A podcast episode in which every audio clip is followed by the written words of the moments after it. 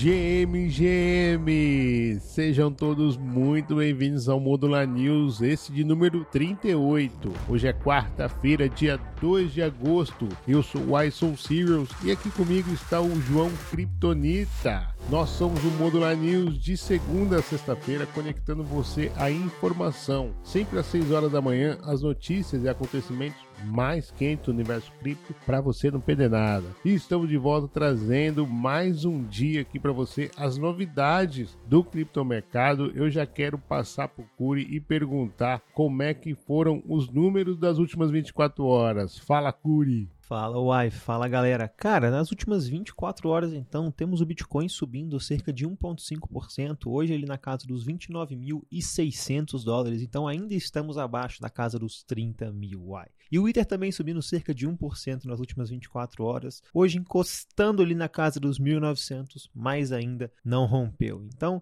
nada muito novo, perante ao sol, com destaque aqui, Uai, que a gente também trouxe ontem, vou trazer de novo, para o token da Curve, o token CRV, que está subindo nas últimas 24 24 horas, quase 8%, mas tem drama e a gente vai trazer esse drama hoje também, né, Uai? Tem drama, o que não falta é drama. Aliás, a gente estava até falando antes da gravação de que não bastassem todos esses dramas no DeFi da Curve, a gente ainda tem uma, um cenário aí de pelo menos uma chuva, um nublado vindo aí para o criptomercado. Aliás, já é a primeira notícia, Curi. Vou puxar daqui. Juiz rejeita a decisão sobre a Ripple e pode mudar o rumo do mercado. Em outras palavras, o juiz Jed Rakov pode abrir um precedente perigoso para as criptomoedas que, em última análise, poderá até mesmo ser usado em um pedido de apelação pela SEC, no caso Ripple, revertendo a primeira decisão. Essa decisão veio junto com uma moção contra o processo de arquivamento da Terraform Labs do episódio do Crash Luna, do colapso da Terra Luna. Então, realmente aí uma notícia bearish para o criptomercado que inclusive pode é, desconsiderou a decisão favorável da juíza Torre a Ripple e as portas se abrem um lobby sinistro aí vindo agora do outro lado da história, do lado da SEC, Curi.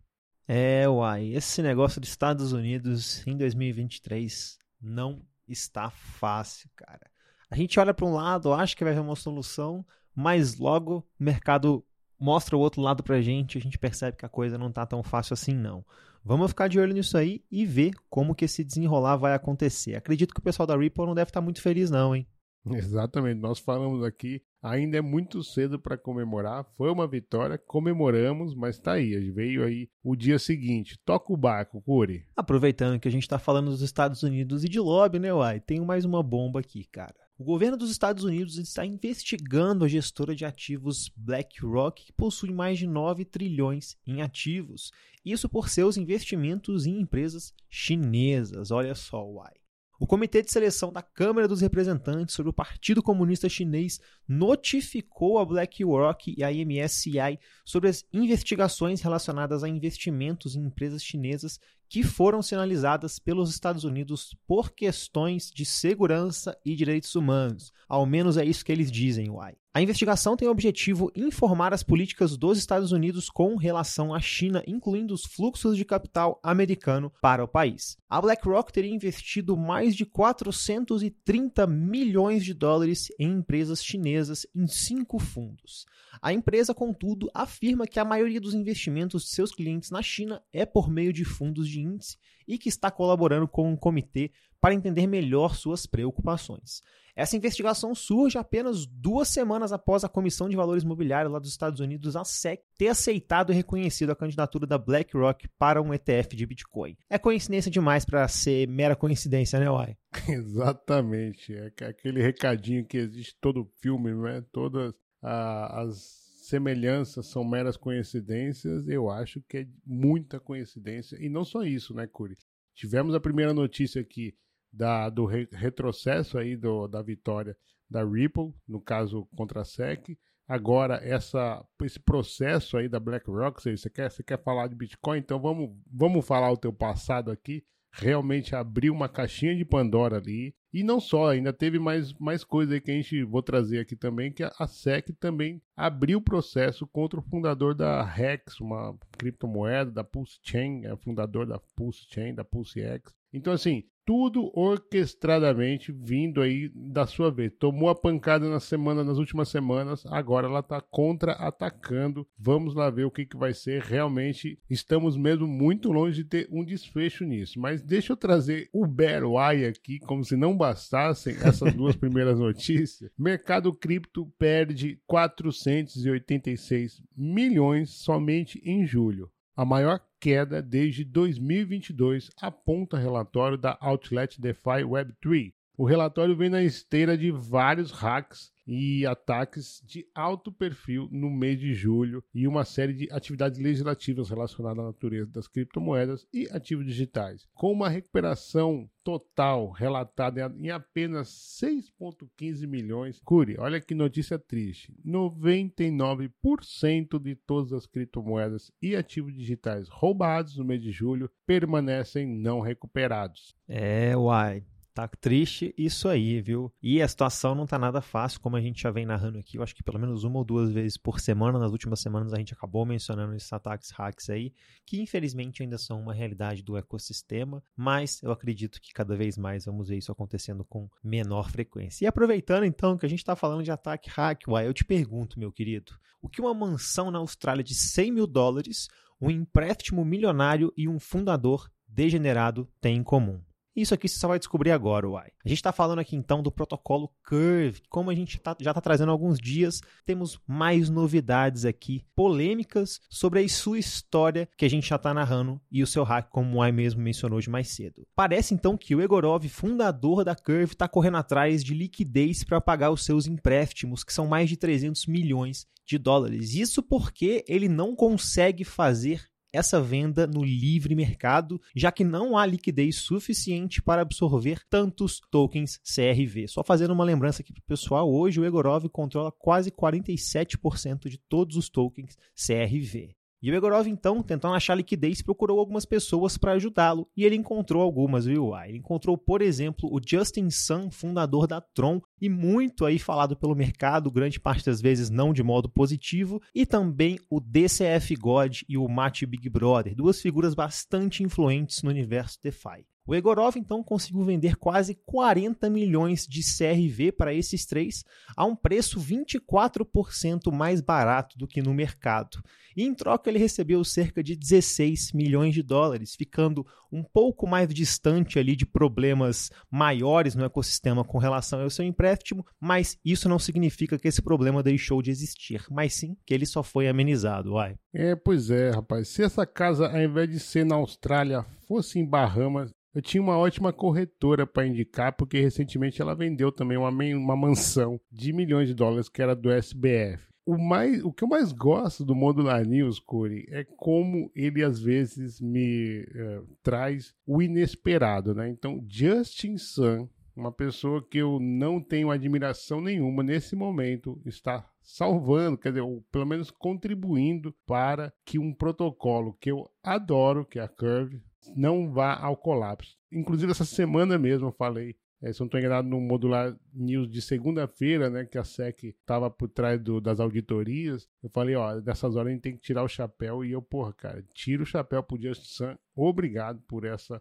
função. É, Gorov, o teu gerenciamento foi péssimo, disse ontem aqui, lamentável. Bom, Curi, você lembra que nós comentamos da rede segunda camada base da Coinbase, que estava com vários degens ali, aproveitando os meme coins ali como BALD, o token que foi de 0 a 100 no fim de semana e depois acabou dando rug pull. Então, agora foi a vez da maior DEX da Base, a LeetSwap, ser hackeada. É mole, cara. O perfil da corretora no Twitter, ou X, postou que sofreu esse ataque nesta madrugada da segunda-feira. Mas parece que a história vai ter um final parcialmente feliz. Até agora, 200 itens foram recuperados. Caraca, Curi, como é que pode?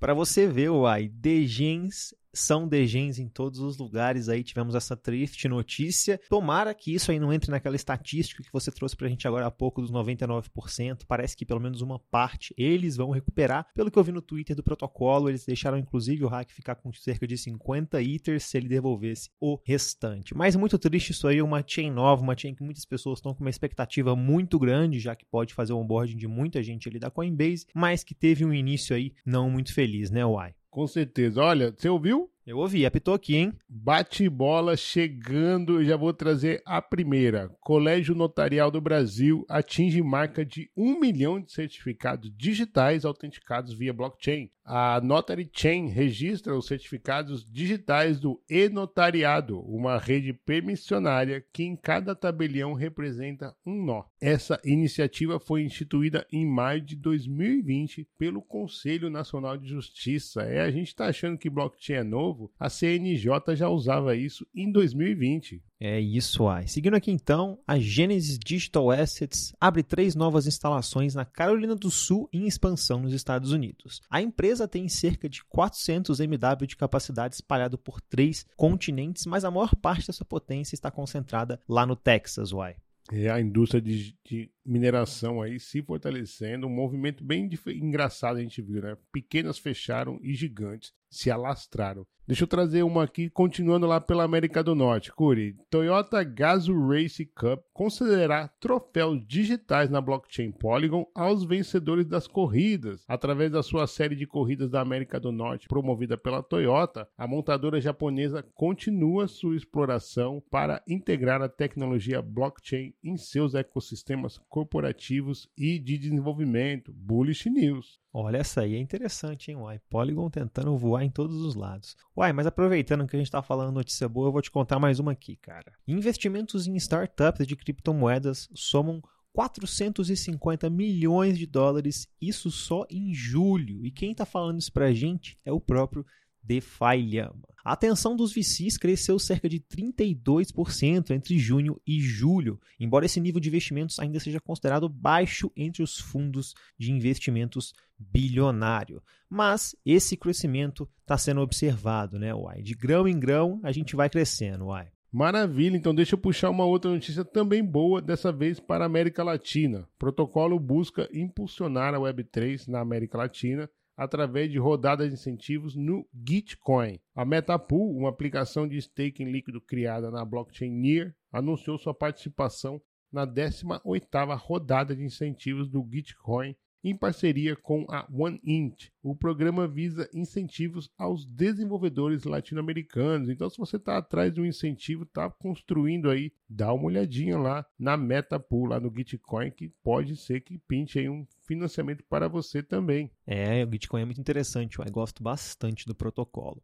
Receita dos Estados Unidos anuncia imposto para staking de criptomoedas. Falando sobre o assunto, o fundador da Messari disse que o tratamento da IRS, basicamente a Receita Federal lá dos Estados Unidos, para o staking de criptomoedas é semelhante aos dividendos de ações. Ué, uai, aí eu te pergunto, como é que é isso aí, cara? É a mesma coisa ou não é? Pois é, rapaz, eu, eu, tem, deu, deu bug agora, né? Tudo bem que o Joe Biden, ele tenha mesmo, mesmo uns bugs, assim, de é mesmo complicado, as posições dele às vezes são totalmente contraditórias, mas não dá para você querer fazer uma cruzada cripto dizendo que tudo isso daí é golpe, é scam e não sei o que, e depois querer cobrar imposto em cima delas, né? Então, realmente você precisa se decidir onde você tá, e eu acho que isso daí vai ser inclusive utilizado do lado da defesa do, da, das criptos, né, cara? Realmente que fase ali a administração Biden como você disse ontem, né, Curi? perdida, perdida, perdida. Mas olha, vamos falar do Pepe Holmes. Pepe Holmes está com o Mint aberto, Curi. Conta para mim as novidades do Mint do Pepe Holmes. Pô, é isso. A Pepe Holmes já chegou então com suas três variações de artes, fala, mostrando pra gente um pouco mais sobre a Modular City. Igual o I disse ontem aqui, se você acha que nosso trabalho, tudo que a gente já entregou nesses quase dois meses aí, dentre eles mais de 30 Modular News, mais de 5 estados do Ethereum, mais de 5 estados do DeFi, podcast, interchain, artigo, pesquisa e muito mais, considere ajudar a gente. A arte é super legal, a gente está com vários easter eggs lá. Eu ouvi dizer que tem Pepe Ninja, tem Pepe Mario, Pepe Spider-Man.